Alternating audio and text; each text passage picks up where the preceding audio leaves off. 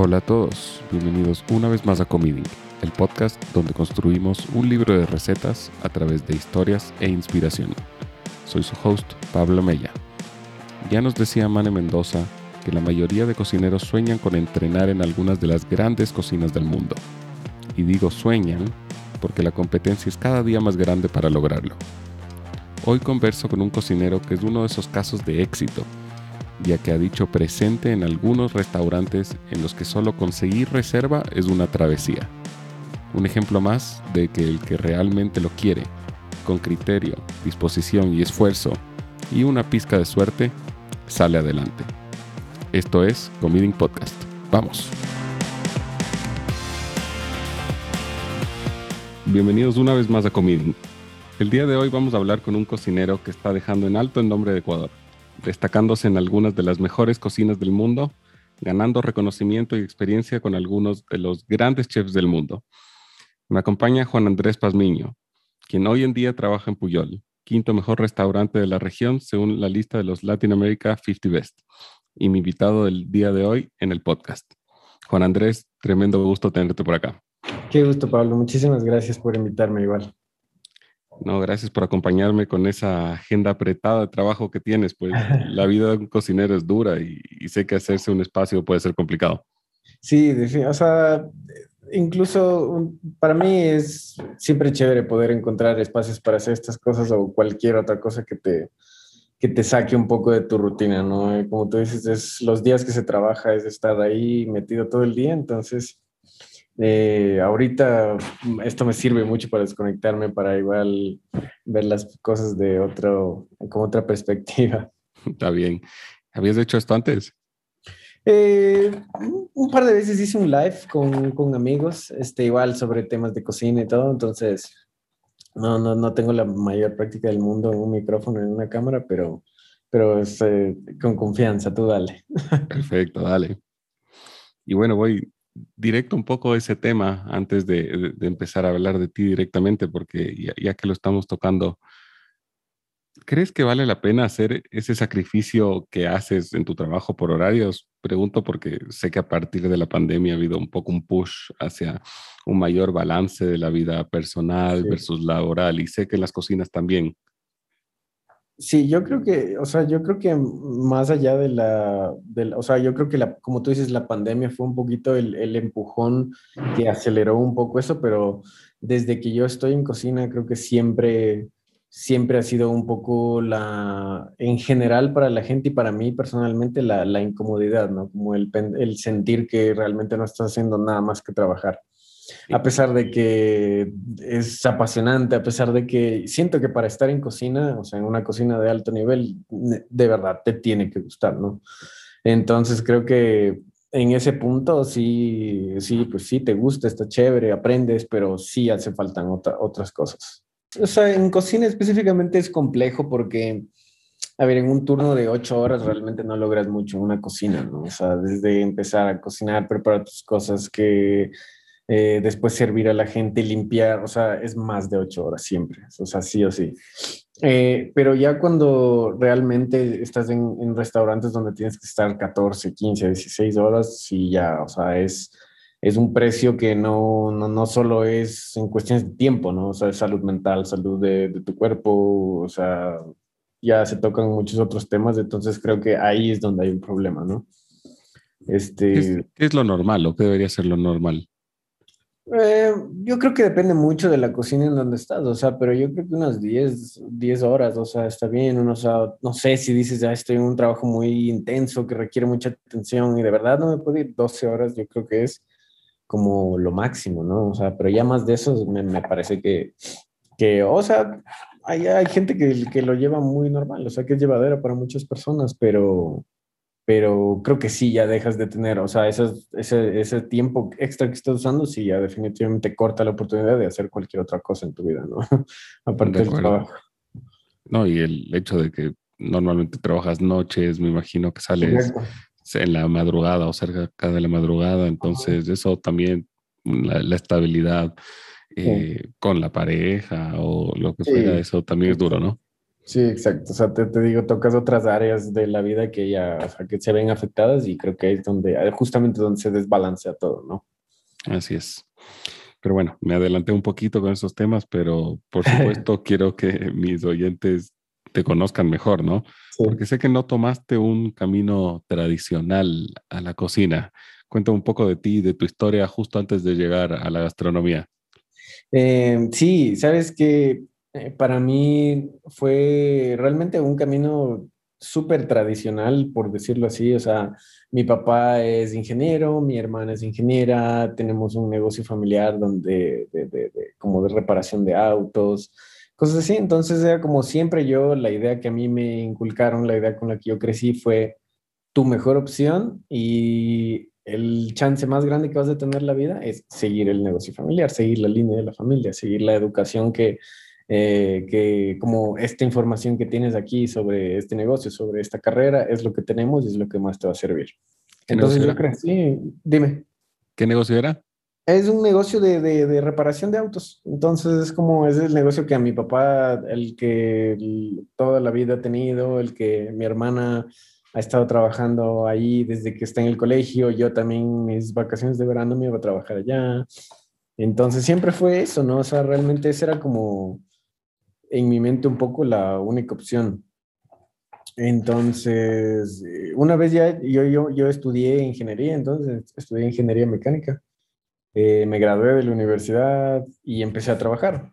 Y ya, o sea, para mí fue casi inmediato. O sea, yo empecé mi vida profesional ya o sea, ya ejercer y realmente decía como, estoy como aburrido, no, no, ni siquiera podía descifrar bien qué era, me sentía aburrido, me sentía como medio perdido, me sentía así como frustrado profesionalmente.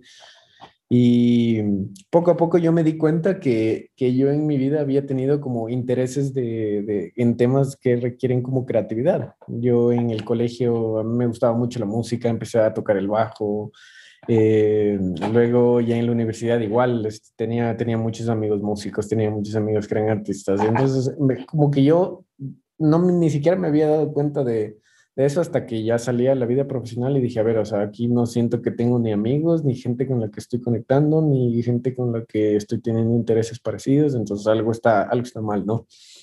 Entonces empezó como un proceso ahí un poquito personal, mental, de empezar a cuestionarme cosas y y fue buscar, ¿no? No fue así como, ah, bueno, pues entonces la cocina. Fue realmente buscar como dentro de mí mis intereses, lo que me gusta, que... Y yo algo de lo que siempre, algo que siempre me llamaba mucho la atención es como, como el, la parte de la conciencia ambiental, la parte sobre, o sea, yo no sé, toda la vida he sentido que para, para que valga la pena el camino de uno hay que tener como un propósito, ¿no? Que va más allá de, de uno mismo, que va más allá de como de, de, que de, tu carrera personal, de, de lo que puedes lograr tú, sino que realmente tengas un impacto que ayude a los demás. Creo que ha sido un poco lo que también con los valores con, lo que, con los que yo he crecido y, y eso me estaba haciendo falta, ¿no? Entonces yo dije, bueno, a mí como, entonces me acuerdo que un tiempo intenté como varias cosas, como cosas de sostenibilidad, un poco así, empecé a meterme un poco en permacultura, cosas de eh, diseño sostenibles, de reciclaje, cosas así, y me parecía muy chévere, me parecía como la misión, como la idea súper chévere, me encantaba, pero en la práctica todavía me hacía falta un poquito así como, mmm, hace falta así como que la chispita creativa. Entonces, después yo me daba cuenta que en mis ratos libres, en mi tiempo libre, en, en los tiempos donde yo descansaba, donde me despejaba, donde me relajaba, yo cocinaba siempre, siempre cocinaba me encantaba, me, y toda la vida me encantaba comer. O sea, es así como donde voy, es como mi, mi turismo siempre ha sido el gastronómico inconscientemente, ¿no? Bueno, a quien no le encanta comer, ¿no? Exacto. Entonces, a donde iba era a comer, a probar esto, y a donde volvía por segunda vez era, ah, ya tenía mis, ya tenía mis huecas, ya tenía mis spots donde ir y comer y todo. Entonces, eventualmente un amigo, fíjate, en ese entonces un amigo me dijo, oye, pero tú estás como, o sea, como no es tu profesión, pero siempre estás metido en la cocina, o sea, está, te encanta. Y, fue, y ahí hizo clic, fue como, ah, mira, voy a averiguar qué, o sea, qué tan, qué tan viable es, toma, o sea, considerarlo siquiera como una profesión. Obviamente yo en ese entonces no tenía nada claro, yo no tenía ni idea de los horarios ni de la paga que es en una cocina, simplemente era ver, ah, qué chévere, la cocina sí, todavía se puede y bueno, vamos. Entonces me em, empecé a averiguar, empecé a ver que, que tomé un curso rápido, me fui de, de, seis meses y dije, bueno, voy a realmente, yo creo que, porque por todos lados yo había escuchado que es una carrera de perfeccionarla en la práctica, ¿no? En el trabajo. Entonces dije, bueno, voy a estudiar las bases, este, seis meses y me meto donde sea. Este, entonces encontré un programa eh, me, fui a, me fui a Estados Unidos, en donde un programa súper rápido de seis meses, en donde estudié allá y tuve la oportunidad, me ofrecieron allá un trabajo en un restaurante que se llama Aquavit. Es un restaurante de comida sueca. Y... Pequeño restaurante, estoy siendo bastante irónico. es un, y era la primera vez que yo estaba en una cocina con estrellas Michelin. Entonces era, es un Gakko es un restaurante que tiene dos estrellas, entonces era un estándar súper alto de lo que yo siempre había vivido. Nunca había comido yo en un restaurante ni de una estrella, entonces era, era algo completamente nuevo. Obviamente los nervios, los, era, o sea, yo me acuerdo que pregunté a medio mundo, ¿qué hago? ¿Cómo tengo que actuar? ¿Cómo tengo, ok, todo lo que sé de cocina, pero ¿cómo lo aplico ahí? O sea, o sea, una cosa de locos. Este... Pero ahí estaba, claro, Aquavit desde Marcus Samuelson. Eh, sí, ahí en ese momento. No, no, no, yo cuando estuve, él ya no estaba Marcus Samuelson, fue en ese entonces, bueno, con Samuelson trabajó la que la chef que era su pastelera, Emma, ella es ella eventualmente toma la batuta y ahora ella sigue siendo la chef ejecutiva. Emma y ella, sí, y es ella quien y es ella quien hace que, que, que gane la segunda estrella. Entonces, yo entré cuando estaba ella en la que bueno, está estaba y sigue hasta ahora eh, a la cabeza del restaurante, pero me acuerdo que la primera impresión, yo, yo, yo esperaba entrar y que se hacía una brigada y así todo agresivo y que tener que, al contrario, yo llegué y fue así como, Emma era de las personas más, de las cocineras más amables que yo había conocido hasta el momento. O sea, sé que son súper diplomáticas, súper amable, este, indicándome todo en su cocina y me dijo, oh, ¿sabes qué? Me gusta cómo trabajas. Y en ese entonces realmente lo único que hacía era como, lo que me digan que haga, lo voy a hacer, callado y lo voy a hacer. Eso fue lo que hice en mi día de prueba y ella me dijo, ¿sabes qué? Me gusta cómo trabajas, o sea, es como callar y trabajar, como dice Alberto Adrián, me gusta lo que haces, así que me interesa que estés en mi equipo. Entonces, para mí, yo salí, me acuerdo que fuera de las, de las noches más felices de mi vida, porque por primera vez yo me sentí como identificado profesionalmente con un lugar. Entonces dije, bueno, creo que es una de las señales más importantes que he tenido hasta ahora en mi vida profesional, en donde sí estoy haciendo algo que me gusta y sí estoy haciendo como estoy por buen camino.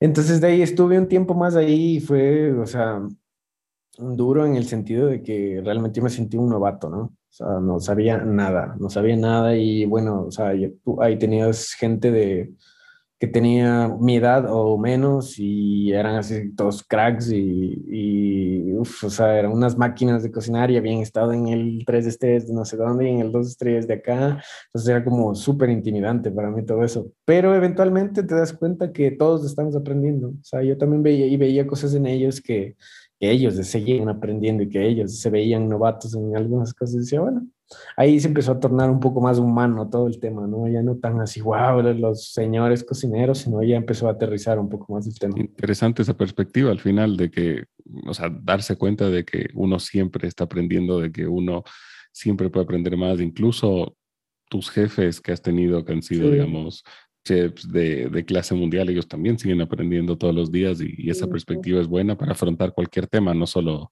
no solo, digamos, una cocina profesional.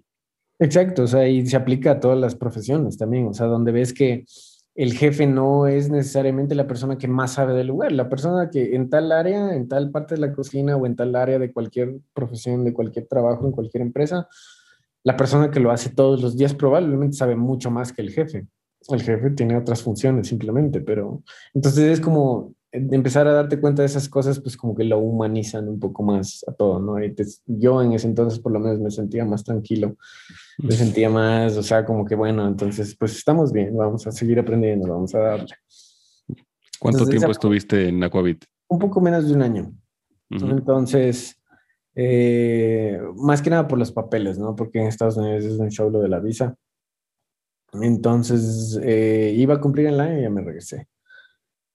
Entonces, después fue un poco como quedarme profesionalmente, así como que, bueno, siento que tuve esta oportunidad laboral interesante y creo que me puede abrir puertas. Y fue como por cuestiones de, de, igual, de como también quiero aprender lo de, lo mío, ¿no? O sea, como lo de Sudamérica, Latinoamérica, me interesa también, sí, muy chévere lo sueco, pero pues también hay que saber de qué se trata nuestra gastronomía. Entonces dije, eh, obviamente yo en ese entonces también estaba con, con, la mentalidad de, no, solo lo mejor del mundo, entonces fue como, ¿qué es lo mejor que puedo encontrar ahorita en Sudamérica Central? Entonces me fui, viajé a Lima, no tenía, no conocía a nadie en Lima, no conocía absolutamente a nadie, no tengo, en ese entonces no tenía ni un amigo peruano, ni un amigo que haya vivido en Perú, ni nada. Pero me fui a Lima y dije, voy a buscar suerte. Entonces pasa que yo llego a Lima y me contacta después de mucho tiempo un cocinero argentino, Pablo Ranea, que yo había conocido en cuando yo cuando estaba estudiando este curso en Estados Unidos eh, me contactó y me, y me dice, ah, vi que estás en Lima, sabes que yo estuve hace mucho tiempo allí, tengo un conocido en, en no sé qué lugar. Este, yo, ah, bueno, le, contacto y resulta que este señor era amigo de Virgilio Martínez. Entonces me dice, ah, bueno, te, yo te puedo contactar, me pasan el correo de Virgilio, le contacto, y yo así mandando correos a Virgilio Martínez, yo obviamente nunca me va a contestar pero le mandé un correo y me contestó al siguiente día como que, hola Juan, dame una llamada, este es mi número y me dio su WhatsApp. Para yo me sentía así como, no sé, no, era, era lo, lo, lo, lo mejor que yo podía pedir en ese momento, ¿no? Era como, wow, gracias, que esté pasando esto. Lo contacté, y fui a dejar mi CV a Central y me contacté con, me acuerdo que fue un, un, par de días donde yo salí como con 15 copias de mi CV y fui a dejar a un montón de restaurantes y los únicos que me contestaron fue Astrid y Gastón y Central. Imagino, nada. Entonces me acuerdo que fui a hacer un día de prueba en los dos. Fui a hacer un día de prueba en Astrid y Gastón me acuerdo que en cambio fue lo contrario de, fue una experiencia completamente distinta porque eh, era una cocina de cinco cocineros super capos, así unas máquinas que ellos sacaban todo para 60 personas y fue llegar a Astrid y Gastón con 30 cocineros en una cocina enorme en donde estaban haciendo 300 personas. Entonces, Casa Moreira, que es precioso también el, restaurante. Yo viví en Lima cuatro años, por eso te quería ah, preguntar. ¿Cuánto estuviste en Central? En Central yo como un año también, más o menos. ¿En, qué año? El 2019. Ah, bueno, no, no, no nos cruzamos. Dije, tal vez, tal vez tuve el agrado de comer tu comida, pero bueno, fue un, poquito antes. Estuve en el 2019 y me quedé hasta que empezó el COVID. O sea, yo me regresé porque me agarró el COVID allá en Lima. Entonces, bueno, yo me acuerdo que fui y entonces para mí fue una, así como, una vez más el sentimiento de no tengo idea de lo que estoy haciendo ni de lo que está pasando. Eh, pero igual lo mismo, o sea, lo que sabes, hacerlo de la mejor forma que se pueda, este, ayudar a todos los, la gente que se pueda y les gusta. Y me dijeron, no, si quieres, o sea, mira, para ese entonces yo estaba sacando mis papeles todavía. Entonces me dijo, cuando tengas tus papeles y te interesa, ven. Y, y al otro día fue a Central y Central eh, igual tuve un día de prueba y me dijeron, no, mira, si quieres, ven, empieza como practicante ya desde mañana y ya después vamos junto, o sea, con el, con el tema del contrato. Entonces era como o esperarme a los papeles y ir a Steve o empezar ya en Central. Y dije, no, ya, vámonos. Entonces empecé en Central. Y ahí también fue algo muy, muy, una experiencia súper distinta porque para mí Central no es un restaurante así donde vas a comer comida peruana y comida rica y necesariamente, ¿sabes? Es un concepto totalmente distinto que yo creo que va mucho más allá del ir a un restaurante, o sea, estás yendo a, a un concepto totalmente distinto. Entonces, fue a aprender cosas distintas, este, eh, o sea, cosas conceptuales, o sea, cómo crear un concepto a nivel culinario que me pareció súper interesante. Virgilio también en eso si tiene una mente, pues, o sea, apunta, le apunta eso, ¿no? No está apuntando, ay, que la salsa perfecta y que, rico, que sepa súper rico. Es como, a ver, no, nosotros tenemos nuestro concepto de diversidad, productos, eh, tenemos una estética muy clara, así tiene que ser. Entonces, eso también es chévere porque aprendes otros estilos y dices, ah, bueno, entonces la cocina no es solo como cocinar, buscar el sabor o los colores o la textura perfecta, sino es como también puede ser otro mundo, ¿no? Entonces de ahí llegó el COVID y eh, yo estaba en las nubes y llegó el COVID. Entonces, sí, ahí un poco se, se, se frenó todo el, como la viada que llevaba y pues tuve que volver a, tuve que volver a Quito a no realmente, pues no poder trabajar como tal en un restaurante porque tú sabes cómo se pone, al menos en Lima cerraron todo, no podías ni siquiera salir de tu barrio. Entonces, eso ahí, ahí, ese, ese tiempo fue, fue duro, estuve casi igual casi, bueno, meses, casi un año, igual, o sea, como sin, sin trabajar como tal en un restaurante. Eh, me acuerdo Lo duro que, nos cogió a todos, ¿no? el, el, cambio que fue para todos. Sí, sí, sí, no se sabía, hasta cuando ya empezaron a abrir otra vez los restaurantes, no se sabía, o sea, estaban vacíos, estuvieron vacíos por meses. Yo creo que recién ahorita estaban como reviviendo todo allá de lo que yo he visto en Quito. No sé cómo, cómo lo ves tú. Eh, ahora, ahora ya es como que no existiera el COVID, ¿no? Ya la gente está sin mascarilla, está, está tranquila, pero, pero hubieron meses que, que, estuvo complicado con los rebrotes, etcétera. Le contaba a Juanse Pérez de Quito cuando, cuando tuve la entrevista con él. Un mes antes de la entrevista aproximadamente fui a comer y, y ese, en ese momento ya no sé si te acuerdas que el restaurante es pequeño, es bastante pequeño. Y ya de por sí ese día había 30% de aforo. Entonces fuimos la única, la única mesa que sirvieron. Claro. En ese día, ¿no? Y, y, claro, es duro. Y conversamos de, de ese tema con Juanse y, y él, la verdad, estaba feliz de, de, haber podido servir una mesa. Normalmente te llega una, una sola mesa y, te enojarías, pero la gratitud que tuvo al, al menos tener alguien a, quien poder servir, eh, poder trabajar ese día, eh, como que te cambia la perspectiva, ¿no? Sí, claro, claro, claro, claro. No, si fue, estuvo difícil para todos. Para todos, para todos. O sea, yo, o sea, no me imagino, o sea, teniendo tú un negocio como tal, o sea, debe haber sido súper duro. Más en esa industria que es como, pues depende de, del flujo de gente. Y en medio de una situación donde no se puede, pues qué difícil. Entonces, pues un poco, bueno, eso hasta el COVID, ¿no? Entonces yo eh, viajé con mi novia en, en, en, ese, en esa etapa a México eh, porque dijimos, bueno, ¿sabes qué? Ya, o sea, necesitamos, necesitamos, o sea, despejarnos, o sea, un viaje, ya mucho encierro. Pues, vinimos a Ciudad de México en, ese entonces.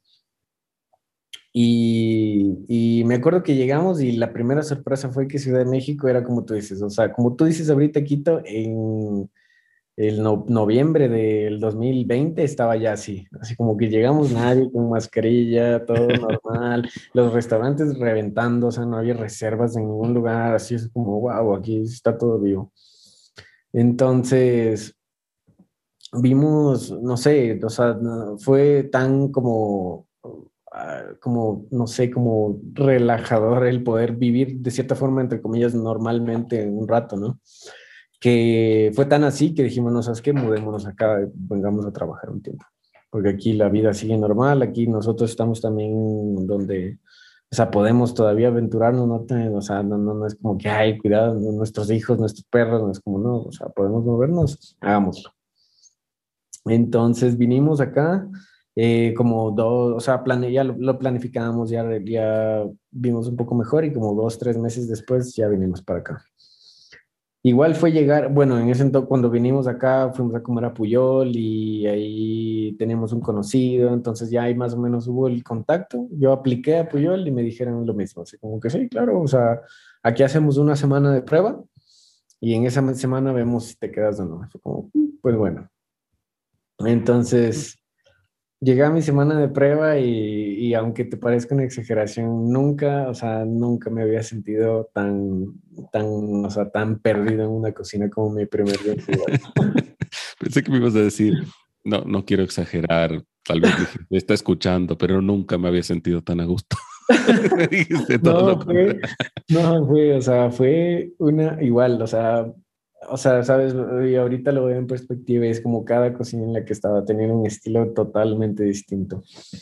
Y Puyol, cuando yo llegué, era una, una, una cocina como súper estricta, súper, súper estricta. O sea, era como, había un cierto rigor en la cocina que, que, que más que nada siento en su momento era visto como necesario porque por, por la cantidad de gente que atiende Puyol. O sea, es un, es un lugar en que ofrece menú de degustación de siete tiempos y servimos 250 o 270 menús de degustación al día. Entonces son miles de platos, son miles de platos al día, miles de preparaciones en donde no puedes parar en, ni un momento. O sea, entonces desde entrar, este, tienes, y ya tienes la degustación de, de, la, de, la una y media. Y al mismo tiempo tienes una degustación del menú de barra a la una y media. Luego se acaba esa degustación y a las cuatro ya hay otra degustación de barra. Y a las seis del siguiente degustación. Y a las seis y media el siguiente barra. Y después a las nueve otro barra y a las nueve y media otro degustación. Entonces es no paras, no paras nunca. Es, es darle todo el día. Entonces para mí eso fue del, del, el, del primer shock que tuve, ¿no? Era como, wow, esto de verdad no paras ni un segundo. Uh -huh. Dejamos llevar un poco, generalmente tengo, digamos, la, la, la, entrevista organizada, ¿no? Pero bueno, has ido contando las cosas y está bien, es, es la, como te decía, esto es una conversación y, y al final eh, lo importante es aprender de ti. Pero hay una pregunta que, que, que, me hacía, porque uno va a estas cocinas de primer nivel, ¿no? Y uh -huh. ve un armamento de gente, un regimiento que sí. entra, sale, está todo coordinado. Entonces te quería preguntar, ¿cómo está organizada una cocina de este nivel? Eh, ¿Cómo se divide? ¿Cómo de, ¿Cuáles son los niveles jerárquicos? Bueno, Yo sé que son diferentes en cada cocina, ¿no? Sí. Pero hablemos de Puyol. Sí, bueno, necesitas, para empezar, necesitas un, un, equipo grande, o sea, necesitas mucha gente, porque tienes, o sea, la principal estructura es sala y cocina, ¿no? Entonces, o sea, en esa división es donde tú tienes que tener como cierta armonía. En la cocina, tienes que cubrir primero todas tus áreas, ¿no? Obviamente tienes el área de los snacks, el área de la fría, la caliente, que la parrilla, que los sartenes, eh, que, las guarniciones. Entonces, bueno, la, división de la cocina sí es como muy, mm, de cierta forma, tradicional cómo se divide. Eh, pero bueno, tienes primero, o sea, eh, ahorita, por ejemplo, en Puyol tienes una persona o dos personas por estación. Si son como unas cuatro, cinco, seis estaciones, ya tienes mínimo 12. Más la gente que está encargada de, como en el pase en donde sale la comida, de revisar todo, más la gente que está sacando la parte de las tortillas, más la gente que está en los postres, más la más toda la, esa es la cocina del, aquí en Puyol específicamente, es solo la parte del servicio, los que estamos sacando platos hacia la sala. Luego tienes otra cocina aparte, que es la cocina de producción, que son los que hacen como producciones grandes, de que caldos, que salsas, para así, para... ¿Dónde está ese mole de mil días? Sí, exacto, o sea, son los que están haciendo el mole, y, están, y ellos también están día y noche dándole que los flores, que los picaditos, que el, la salsa, que todo. Entonces, tienes solo en cocina ya dos equipos. Ahí de que somos como, yo, yo creo que, no sé, unos 30 cocineros. ¿Y cuál es tu este, rol? Yo ahorita soy jefe de partida. Entonces, yo estoy acá, bueno, yo ahorita estoy a cargo de la parte caliente, toda la cocina caliente junto con otro compañero que que también es jefe de partida, entonces junto con él estamos a cargo de la caliente y también me tengo el cargo de hacer pruebas. O sea, yo estoy encargado de hacer pruebas de, de, no sé, de técnicas, de ingredientes, de platos, que fue un cargo que me lo asignaron hace poco. Entonces, así de esa ha sido un poco la evolución. Entonces, nosotros estamos un poco enfocados en la parte de lo que se manda a la sala, ¿no? Pero detrás hay más gente. Entonces, y en la parte de sala es como, primero, todos los que están organizando las comandas aquí en Puyol, que necesitas una persona específica que esté diciendo, a ver, me debes de esto y tú me tienes que dar esto y me deben siete pescados, yo qué sé.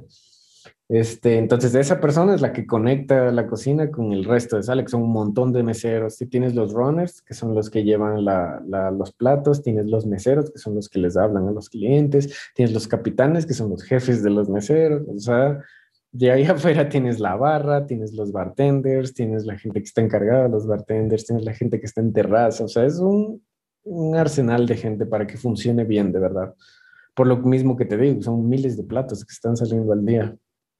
Al final, eso es, e, es parte de la razón por la que un menú de degustación en un restaurante así cuesta lo que cuesta, ¿no? Bueno, obviamente no es solo la gente, tienes el producto. Ahí cuéntanos un poco del, del sourcing del producto que manejan. Bueno, es, es, creo que uno de los principales enfoques que tiene ahorita la cocina, ¿no? O sea, primero, este, yo, yo creo que no hay nada que no sea mexicano ahorita en Puyol. Eh, desde la vainilla que tenemos para hacer los postres hasta el pescado que llega, es como, como todo es local. Este, eso es, eso es ya algo bueno. Pero de ahí creo que intentamos ir aún más allá y, y, hemos tratado de ser como un poquito diferenciarnos del resto de restaurantes, este, buscando productos un poco más únicos. O sea, eh, productos que vienen de proyectos que sí tienen muy en cuenta la parte del, del cuidado del, del, del, clima, del cuidado del suelo, de la parte sostenible, del, del no crear monocultivos, o sea, sí tenemos, sí elegimos en, ese, en, en, esa parte como de dónde vienen nuestros productos. Ahorita, por ejemplo, la parte de que yo, que de la que yo estoy a cargo, que es como las proteínas, básicamente, me parece muy interesante el programa que tenemos ahorita porque tenemos un, un, proveedor que, que nos trae el pescado desde Ensenada. Pero, por ejemplo, somos el primer restaurante en México y yo creo que, no sé si Latinoamérica, pero al menos en México, que el pescado que nos llega lo estamos haciendo con un modo de sacrificio japonés que se llama Ikejime, que igual es un, es un método que te permite tener una mejor calidad de carne, que te permite que el pescado no llegue a niveles de estrés críticos, que te permite que, no, que muera instantáneamente y que no esté ahí sufriendo y estresado en una red por horas. Entonces, ese tipo de cosas creo que hacen la diferencia y obviamente es un pescado que te va a costar mucho más que uno que te compres en el mercado, ¿no? Y bueno, en esa línea te iba a preguntar, ¿qué hace distinto a un restaurante como Puyol? Eh, o sea, en cuanto al, en cuanto al, en cuanto al, a la parte del producto como tal, pues es, es enfocarnos en, en, tener un producto de mejor calidad, ¿no? Que tenga que, y también, como te digo, no tanto solo el producto, porque sino saber de dónde está viniendo, ¿no? Creo que es una de las partes más importantes. Y, y también me parece que ya una vez que tenemos nosotros el producto en nuestras manos es también darle el trato que, que, se merece, ¿no? O sea, si es un pescado de, que tiene ese cuidado, que, lo que, que viene con esa calidad, obviamente darle la mejor cocción, darle, buscar la forma en donde se aproveche mejor su sabor, su textura, ya viene toda la parte técnica, ¿no? Que creo que en eso sí también es enfocarse, que se enfocan en este tipo de restaurantes. Buenísimo. Corrígeme si me equivoco pero hay muchos cocineros que si tienen en su currículum trabajar con Emma Benson, con Virgilio, con Enrique Olvera, creo que dirían que han tenido una muy buena carrera, ¿no? Y tú lo has logrado en, en pocos años. ¿Te esperabas que salga todo tan rápido? La verdad no, la verdad no. Este, creo que eso tiene dos lados. Uno obviamente es la parte de, de de, pues, del esfuerzo de uno, de uno mismo, ¿no? O sea, el buscar, el estar y realmente quedarte en los lugares donde estás trabajando, porque no es para todos, ¿no? Es para, o sea, no a todo el mundo le parece lo más placentero estar todo el día en una cocina. O sea, mucha gente no busca eso realmente y eso está bien también, porque volvemos a lo que, con lo que empezamos a hablar. O sea, hay mucha gente que realmente no le interesa eso, sino tener una vida balanceada.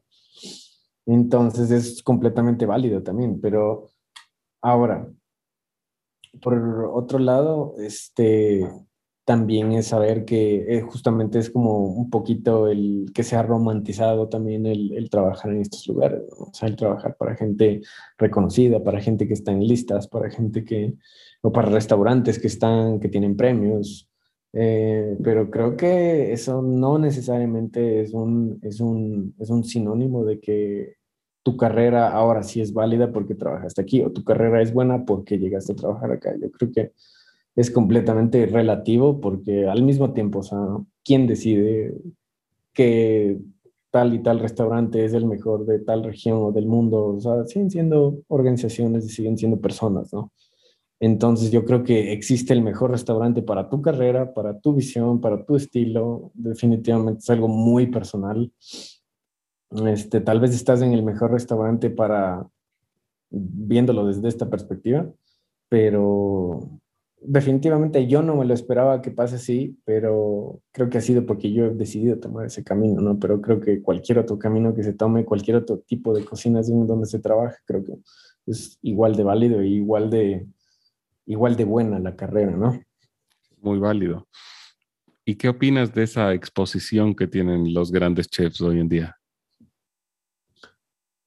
A ver, yo creo que, o sea, los medios y la gente en general se ha dado cuenta que la comida es poderosa, ¿no? O sea, creo que eso es lo que ha creado este boom en la gastronomía. Se han dado cuenta que eh, uno puede lograr cosas increíbles con la comida, desde demostrar como cosas personales, que es lo que yo creo que muchos, muchos chefs eh, dicen que es su meta, ¿no? Como que te quiero transmitir esta emoción, te quiero transmitir este momento. Eh, pero vamos, yo creo que la gente, o sea, la, sea, en general se ha dado cuenta que es un lenguaje, es un, o sea, es un lenguaje y ya te puedo demostrar muchas cosas cocinándote y por lo mismo ha tenido mucho reconocimiento la industria como tal. Ahora, de ahí que tenga ese valor como muy, como muy lindo, por decirlo así, pero de ahí que se que se ponga un pedestal a la gente, tal vez no, no, no creo que es muchas veces lo más sano, ¿no? Pero, pero, pero sirve, por ejemplo, no sé, yo pienso en los cocineros que, que, que, que sacan, o sea, que, que, sacan adelante el nombre de su país, de su gastronomía, obviamente a todos nos conviene, o sea, a todos, eso es algo bueno, es algo que, que da a conocer muchas cosas que la gente tal vez no tiene ni idea, no sé, de, de, Latinoamérica, de Ecuador, de México, que tal vez a través de la gastronomía la gente puede conocer. Pero siempre hay una línea, ¿no? En donde se pasa de lo, de lo que es bueno a lo que ya tal vez es una exageración y dices, pero ¿por qué, por qué estás exaltando esto, esto, cuando no es necesario?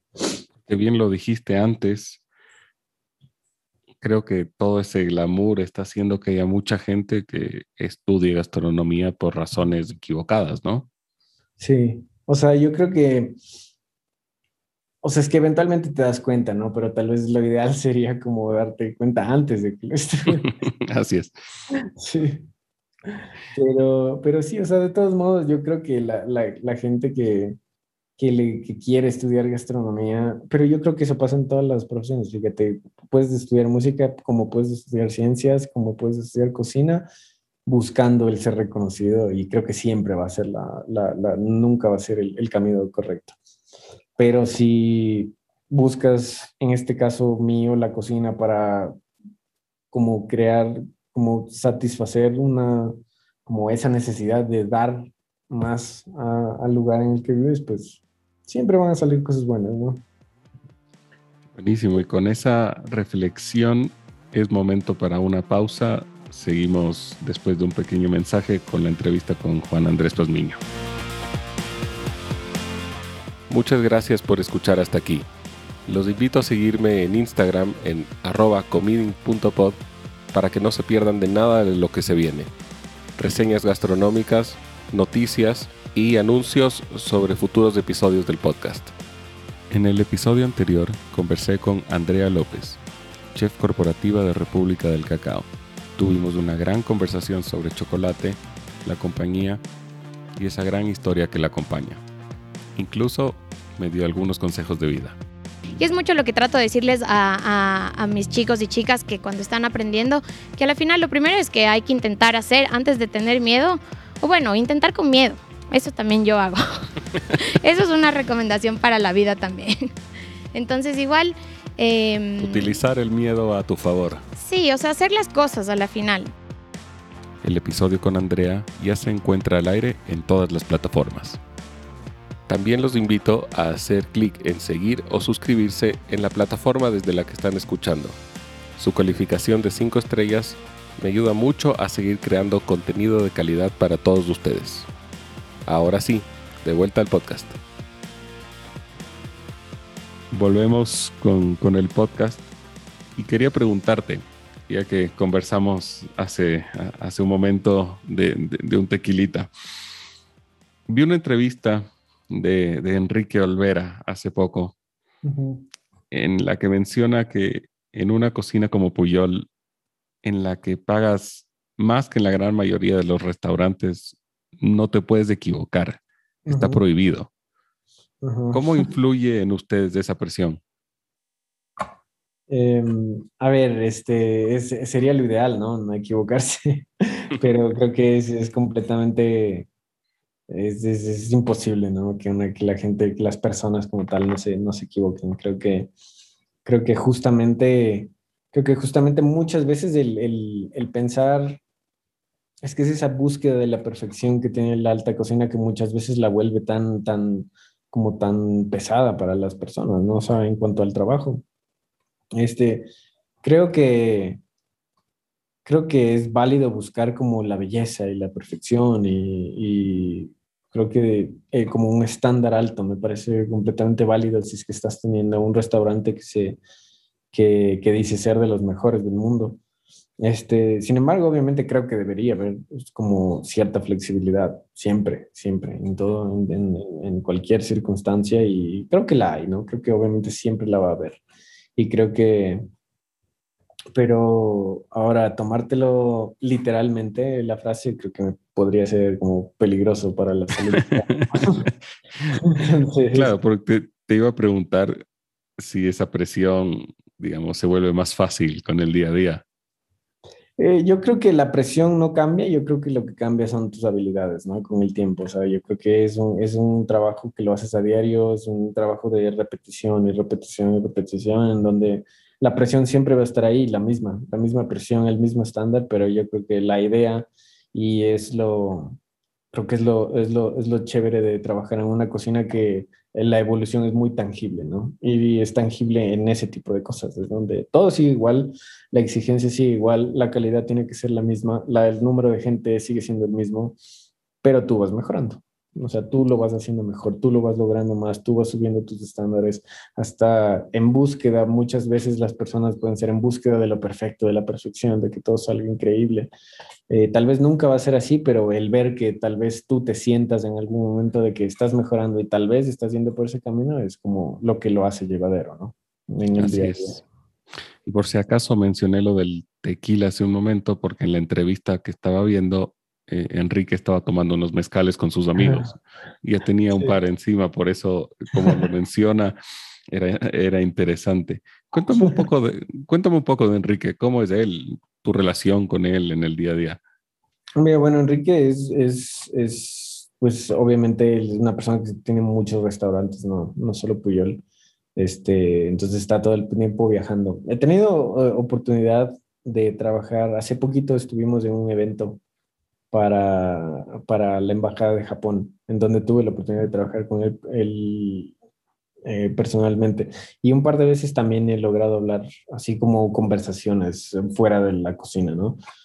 Y créeme que es una persona súper, súper, súper atenta, súper buena gente, o sea, no tengo absolutamente nada malo que decir de él, o sea, las veces que yo he tenido como interacciones con él, ha sido súper atento, súper amable, es como muy claro en las cosas que quiere, como cualquier cocinero. Pero en el día a día como tal, pues, o sea, yo trabajo más con, con los jefes de cocina, ¿no? O sea, no es como que está Enrique ahí sirviendo el mole conmigo. Pero las veces que yo he podido hablar con él, que he interactuado con él, que tuve la oportunidad de trabajar con él directamente, pues es muy, muy chévere, ¿no? O sea, son humanos, ¿no? Al final uno los ve como, digamos, los, los, ve más que a otras personas, pero son humanos al fin y al cabo. Y cuando estás ahí adentro, ahí cocinando, eh, justamente sacando los cientos de platos de los menús de degustación, estás concentrado en tu labor en todo momento, ¿hay espacio para la camaradería? Y te pregunto porque al final también estás compitiendo un poco con la persona que tienes al lado para destacar y seguir creciendo, ¿no? Sí, este, fíjate que a mí con el tiempo es que yo creo que me parece que es una evolución de la forma de pensar. Yo cuando entré, por ejemplo, cuando yo empecé a trabajar ahí, eh, sí veía así, o sea, como que quería destacar y quería competir y quería mejorar y que se note que mejoro. Pero cuando, cuando estás conviviendo con, las, con la misma gente 14 horas al día, 5 días a la semana, ya no es una competencia, o sea, realmente te, crean lazos en donde realmente conoces a la gente con la que estás trabajando, conoces sus hábitos, conoces este, qué le gusta, qué no le gusta, qué le molesta, cómo trabaja.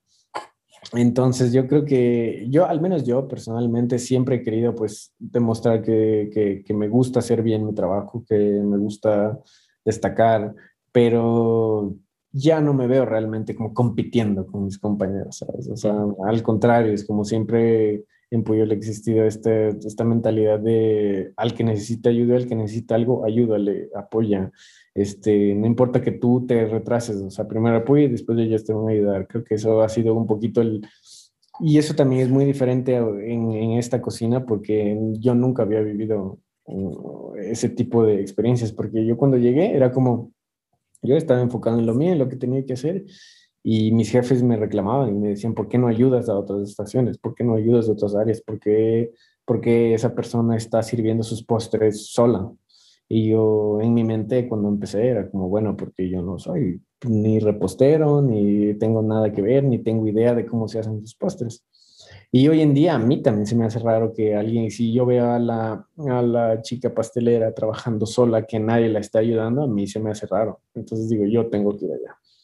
Y eso es algo que específicamente Puyol me ha inculcado, entonces yo creo que se me ha ido totalmente la idea de, ah, competir. O sea, al contrario, es como, siempre hay alguien que necesita ayuda. Entonces es como buscar y sin, sin que nadie te diga, como a ver qué necesitas.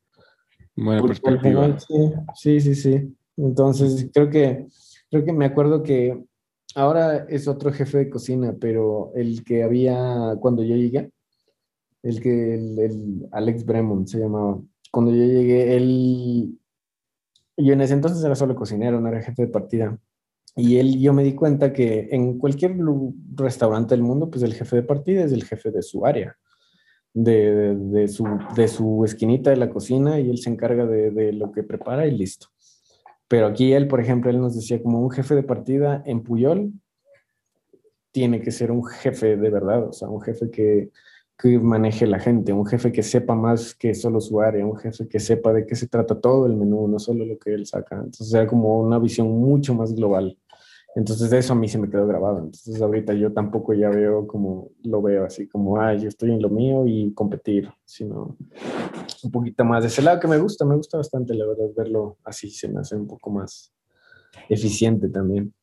Bien, es lo valioso de, de, esas perspectivas diferentes. Y hablando de perspectivas diferentes, en tu historia que me estabas contando, había una, creo que me quedó un hueco, porque según lo que tenía entendido, tú trabajaste también en Quito y en Urco.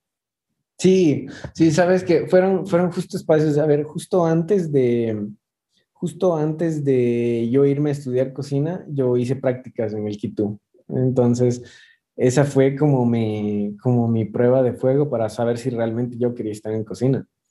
Entonces yo me acuerdo que yo no tenía idea de absolutamente nada, o sea, no sabía abrir un pescado, no sabía hacer una salsa, no sabía nada, entonces yo llegué, fui, toqué las puertas del Quito y en ese entonces el Juan se estaba en el, en el local que era por el banco del Pichincha de la González Suárez. entonces yo llegué y él me dijo, claro, cuando quieras, o sea, si quieres, ven mañana de prácticas, al siguiente día fui y estuve poquito tiempo, estuve un, par de meses ahí, pero me acuerdo que igual era, o sea, era la primera vez que yo veía un, hacer mantequilla en una Paco Jet con hierbas y era una mantequilla de guayusa y para mí sí era como wow, o sea, y me gustó. Y en ese entonces también, o sea, Juan siempre ha sido de la gente como un poco más, como que ha querido innovar la cocina en Quito, ¿no? Entonces me pareció muy chévere, me gustó mucho. Y ese fue mi, mi, mi paso breve por el Quito. Y después cuando estuvo, cuando fue lo de la pandemia y yo regresé todo ese tiempo a Quito, ahí estuvo en el Urco. Entonces ahí... Ajá, Ambos buenos restaurantes con su historia entrelazada que no vamos a tocar acá. Sí, sí, sí. Exacto. Entonces ahí como que tuve relación con los dos restaurantes, el uno antes de empezar mi carrera y el otro ahorita en medio de, mi carrera. Pero sí, o sea, de los dos lados pues, gané cosas muy valiosas. Eso es que son dos restaurantes que lo están haciendo bien. Y justamente te quería preguntar, ¿cómo se comparan esos restaurantes al resto de tu experiencia? ¿Y crees que estamos muy lejos en términos de desarrollo gastronómico con otros países? A ver, yo creo que, yo creo que, por ejemplo, ¿qué hace, cuál es la diferencia entre Puyol y un restaurante que está en, Ecuador? Yo creo que, para empezar, o sea, son, son, es un, no sé, recursos. O sea, Puyol tiene una inversión millonaria en cocina, en, el local en donde están ahorita, es un local gigante, que terraza, que un, un comedor gigante. Entonces, para empezar, yo creo que hay recursos. Segundo, con esos mismos recursos tú puedes traer gente de afuera, gente, cocineros con mucha experiencia. Entonces, yo creo que lo primero que, que, que que hay que hacer es lo que está pasando ahorita. O sea, primero dar a conocer de qué se trata la cocina ecuatoriana, de qué se tratan nuestros ingredientes, de, de, qué es lo que tenemos nosotros. Y ya una vez que, ¿qué es lo que hizo Enrique Olvera cuando abrió Puyol? O sea, nadie iba a Puyol al inicio, era un restaurante pequeñito. Pero la gente se empezó a dar cuenta de que era interesante porque estaba haciendo como técnicas que nadie había visto antes, pero que eran mexicanas, de gente mexicana que había vivido aquí toda su vida y no tenían idea. Entonces yo creo que es el mismo proceso, es como primero un proceso de un poquito recuperar el orgullo por lo, por lo propio, ¿no? Yo creo que muchas veces, ¿qué es lo que le ha pasado a todas las cocinas importantes de Latinoamérica específicamente? Creo que la cocina peruana, la cocina, la cocina mexicana, yo creo que en sus inicios siempre fue, o sea, inicios te hablo hace décadas, ¿no? en donde era como siempre lo mejor era el europeo, lo francés, lo español, lo italiano, y era como, a ver, ¿por qué? O sea, ¿qué tienen ellos que aquí no tengamos? Y creo que fue un poco lo que empezó a hacer Gastón Acurio, lo que empezó a hacer Enrique Olvera, como, a ver, nosotros también tenemos estos ingredientazos, tenemos estas preparaciones súper ricas, entonces explotémoslas.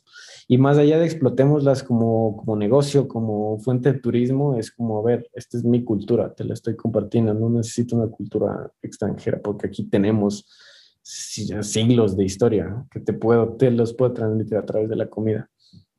Entonces, creo que ese proceso es, ha llegado antes en otros países, ¿no? En México, en Perú, y creo que está, pero lo importante es que está llegando a Ecuador, o sea, como esa pérdida de, de que, ah, lo de afuera es mejor. Esto como recuperar un poquito el orgullo por lo propio y empezar a salir. Y como todo proyecto empieza pequeño y va creciendo con el tiempo. Así es, y hay una gran camada de chefs que están expresando ese sentimiento, esa cultura y que lo están haciendo muy, muy bien, la verdad.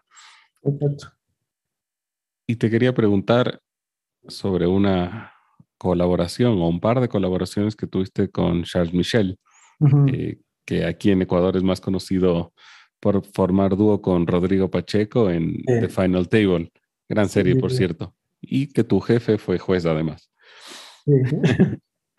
Cuéntame un poco de tu relación con Charles y, qué es lo que hicieron.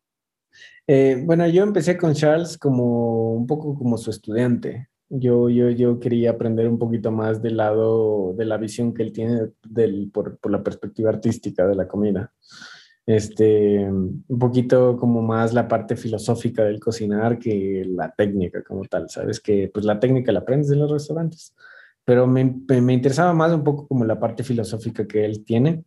Entonces yo empecé como su estudiante, así en línea, literal, así como viendo, teniendo sesiones con él, hasta que después de un tiempo realmente se creó una amistad, se creó así como un lazo, los dos creo que nos dimos cuenta que que nos identificábamos mucho en nuestra forma de pensar, de ver la cocina, de ver la cultura, de ver la sostenibilidad, de ver lo que se puede hacer con la cocina más allá de un restaurante o, la industria gastronómica como tal, sino como, como valores que tiene la cocina, ¿no? Entonces, a partir de eso, pues se creó, se creó una amistad y, y ya fue más allá del, del estudiante, ¿no? Era, era como, pues hagamos colaboraciones, este, yo hablé en una, en, una de, sus, de sus charlas que él hacía por Zoom. En ese entonces estaba, en el, estaba el COVID, entonces todo era en línea por Zoom. Entonces él hizo un par de conferencias en línea con mucha gente de alrededor del mundo, entonces yo también hablé ahí.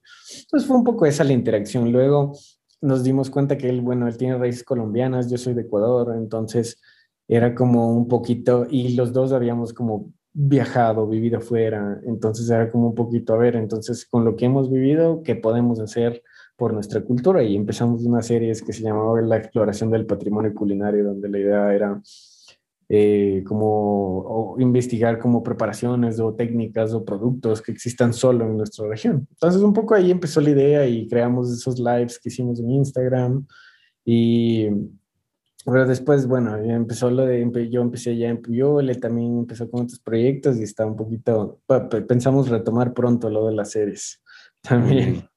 Ahí me, ahí diré presente para la próxima. Eh, Juan Andrés, ¿qué te trae el futuro? Porque me imagino que debes tener un ojo puesto en tener algo tuyo.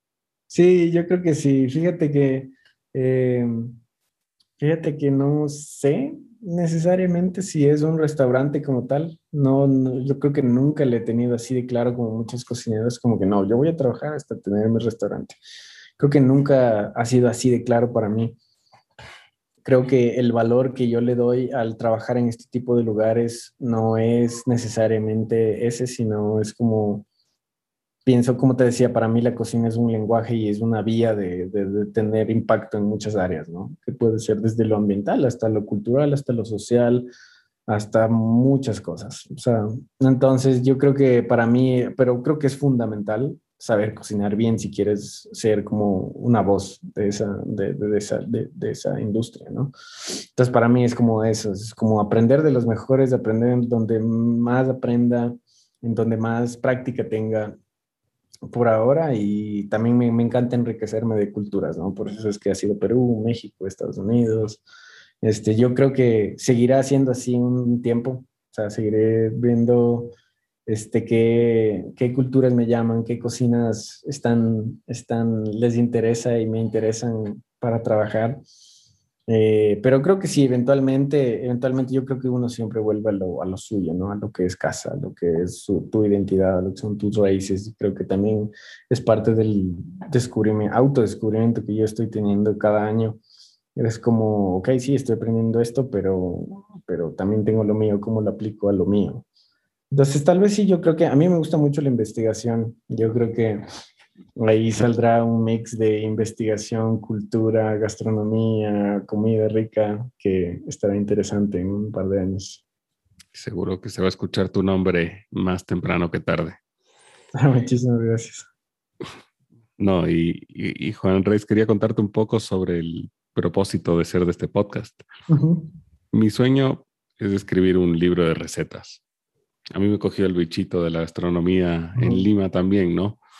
Eh, mi esposa me regala un, un curso de seis meses, un diploma en cocinas del mundo en el Cordon Bleu.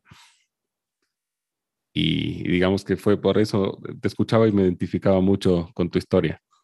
Y ahora, bueno, vamos expresando ese cariño, ese amor por la gastronomía en temas como este espacio, ¿no? Sí. Y, y para ello estoy buscando inspiración de los principales chefs, productores, actores en general del mundo culinario latinoamericano. Y en cada episodio pido a mis invitados que me reten a crear un plato con un ingrediente específico, con una técnica. Yo, bueno, ojalá la pudieras probar, estamos un poco lejos, pero, pero por último la, la, la publico en Instagram y las reseñas, aunque sea a distancia, al menos que se vea bien. y ese plato iría directamente a formar parte de ese libro de recetas. ¿Qué te parece? me parece increíble. Entonces, ¿qué tienes para mí? Eh, Sabes que algo que me parece súper versátil, que es súper ecuatoriano aparte, eh, que yo creo que no solamente debería estar guardado para el mundo dulce, es el cacao. O sea, de que yo pienso que tiene muchísimo potencial todo, todo, desde las semillas, el mucílago, todo, este, no sé, siento que puedes ir a hacer mucho con él y es algo que yo pienso en Ecuador y sí pienso en cacao, ¿sabes? Entonces, yo creo que no podría, no sé si ya te han dicho este ingrediente antes. Bueno, mi última entrevista fue con Andrea López de República del Cacao. Ah, Eh, no, olvídalo. Entonces, No, no, tranquila, tranquilo, sino eh, ella me retó cocinar un soufflé de chocolate. Ah, ya. Entonces ya. es distinto a la, es distinto el reto, porque una cosa es cocinar un soufflé de chocolate con, con su chocolate, si no me equivoco, el 70% origen Ecuador.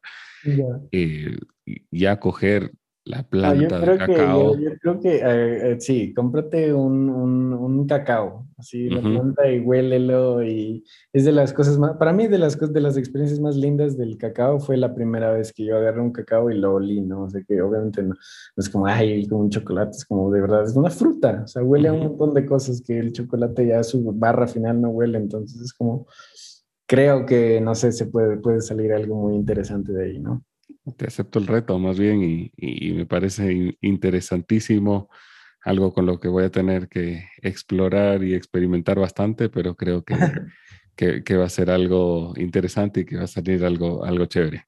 Sí, me parece también chévere que, que uno cuando habla de cacao no sepa, no sea solo lo relacione con el chocolate, ¿no? Sino que puedan haber más cosas, eso estaría chévere. Sí, exactamente. Y Ujú. bueno, Juan Andrés, muchas gracias por conversar conmigo. Creo que ha sido una entrevista enriquecedora en la que he podido aprender sobre una perspectiva distinta, muy de adentro, digamos, eh, de lo que pasa en cocinas profesionales, no desde la vista, digamos, desde el dueño, chef, eh, cabeza de proyecto, sino de alguien que, que ha empezado desde abajo y que se está ganando su espacio y haciéndolo bien. Entonces, muchas gracias por tu tiempo y, y considérate un amigo de este espacio para siempre. Muchísimas gracias. Gracias a ti por invitarme, de verdad ha sido un gusto hablar contigo. Este, me, me, me gustó mucho la conversación que tuvimos, cualquier cosa. Aquí estaré de vuelta si es necesario. Claro que sí, siempre las puertas están abiertas y seguiremos conversando. Perfecto, muchísimas gracias, Pablo. Muchas gracias a Juan Andrés Pazmiño por conversar conmigo desde México y a todos los que se han dado el tiempo de escuchar hasta acá. Les dejo mis redes sociales para que no se pierdan ningún detalle de lo que se viene. Estoy en Instagram como arroba comeding.pod y en Facebook como comeding. El podcast lo podrán encontrar en Spotify, Apple Podcast, Anchor, Google Podcast y Stitcher. Por favor no olviden de hacer clic en seguir o suscribirse dependiendo de la plataforma para que no se pierdan de ningún episodio. Además, su calificación de 5 estrellas me ayuda mucho a seguir creando excelente contenido para ustedes. Les dejo toda la información en la descripción del podcast. Muchas gracias por estar acá. Los veo en el próximo episodio. Chao.